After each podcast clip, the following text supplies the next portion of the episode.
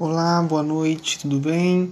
Meu nome é Lucas Manhago Estouco, estou cursando licenciatura em História na Polo de Colatina no Espírito Santo. Meu RU é 21 99 894. É, o tema do meu podcast é Colatina, Histórias e Conquistas.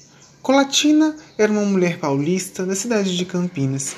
Participou dos eventos sociais e culturais mais significativos da sociedade paulistana foi quando então conheceu José de Melo Carvalho, que seria mais tarde governador do Espírito Santo por duas vezes, com quem casou e teve dez filhos. Colatina foi uma mulher que marcou presença na cultura capixaba e tem o seu lugar na Academia Feminina Espírito Santense de Letras. Em Vitória, ela tocava e interpretava ao piano as composições mais famosas dos mestres da música. Foi homenageada com o nome a Vila de Colatina, no dia 9 de dezembro de 1899, pelo desembargador Afonso Cláudio. Em discurso, ele disse: Esta homenagem à Paulista certamente tornará próspera a futura cidade. A mulher nem sempre desempenhou as mesmas funções na sociedade. Se em outras épocas elas ficavam circunscritas às paredes de suas casas, hoje a mulher abandonou, entre aspas, o lar e foi para o mercado de trabalho, objetivando compor a renda familiar. Hoje a mulher exerce muitas funções. Além de dona de casa, mãe e esposa, ela tem sua profissão ou trabalho no mercado.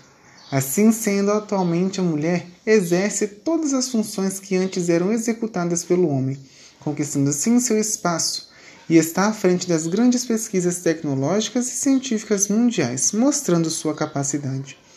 A pesquisa feminista reforça e argumenta que necessitamos estudar mais as mulheres, porque caso contrário, só vemos parte da raça humana.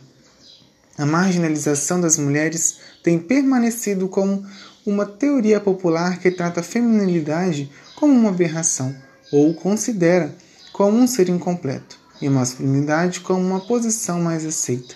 É preciso estudar as mulheres em seus próprios termos ir além de apenas nomear os grandes. Outra questão diz respeito ao termo papel do sexo, que ainda não foi claramente definido. O mais óbvio é afirmar que as características intelectuais, emocionais e de personalidade são distribuídas numa variedade de possibilidades, sem restrição de sexo, raça ou nacionalidade. É, falando um pouquinho sobre a trajetória de Colatina. Colatina nasceu no dia 24 de novembro de 1864, em São Paulo.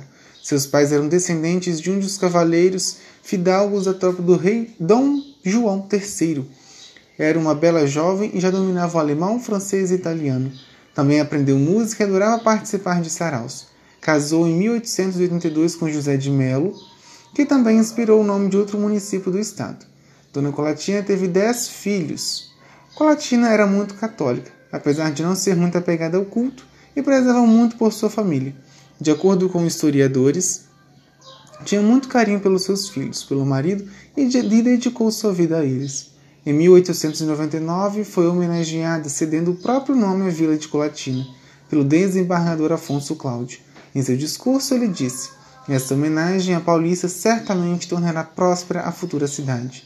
E não é que deu certo? A cidade, que hoje tem a maior economia do norte do estado, começou com o pé direito, ou melhor, com o nome certo. Infelizmente, não existem lugares, existem somente registros dedicados à memória dessa mulher incrível, que está no site da cidade de Colatina.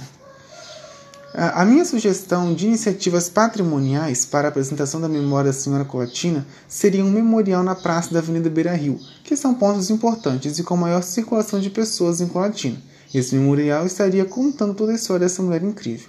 Agradeço a todos que terem ficado até o final desse podcast e vejo a todos futuramente para fazermos um pequeno bate-papo sobre o assunto.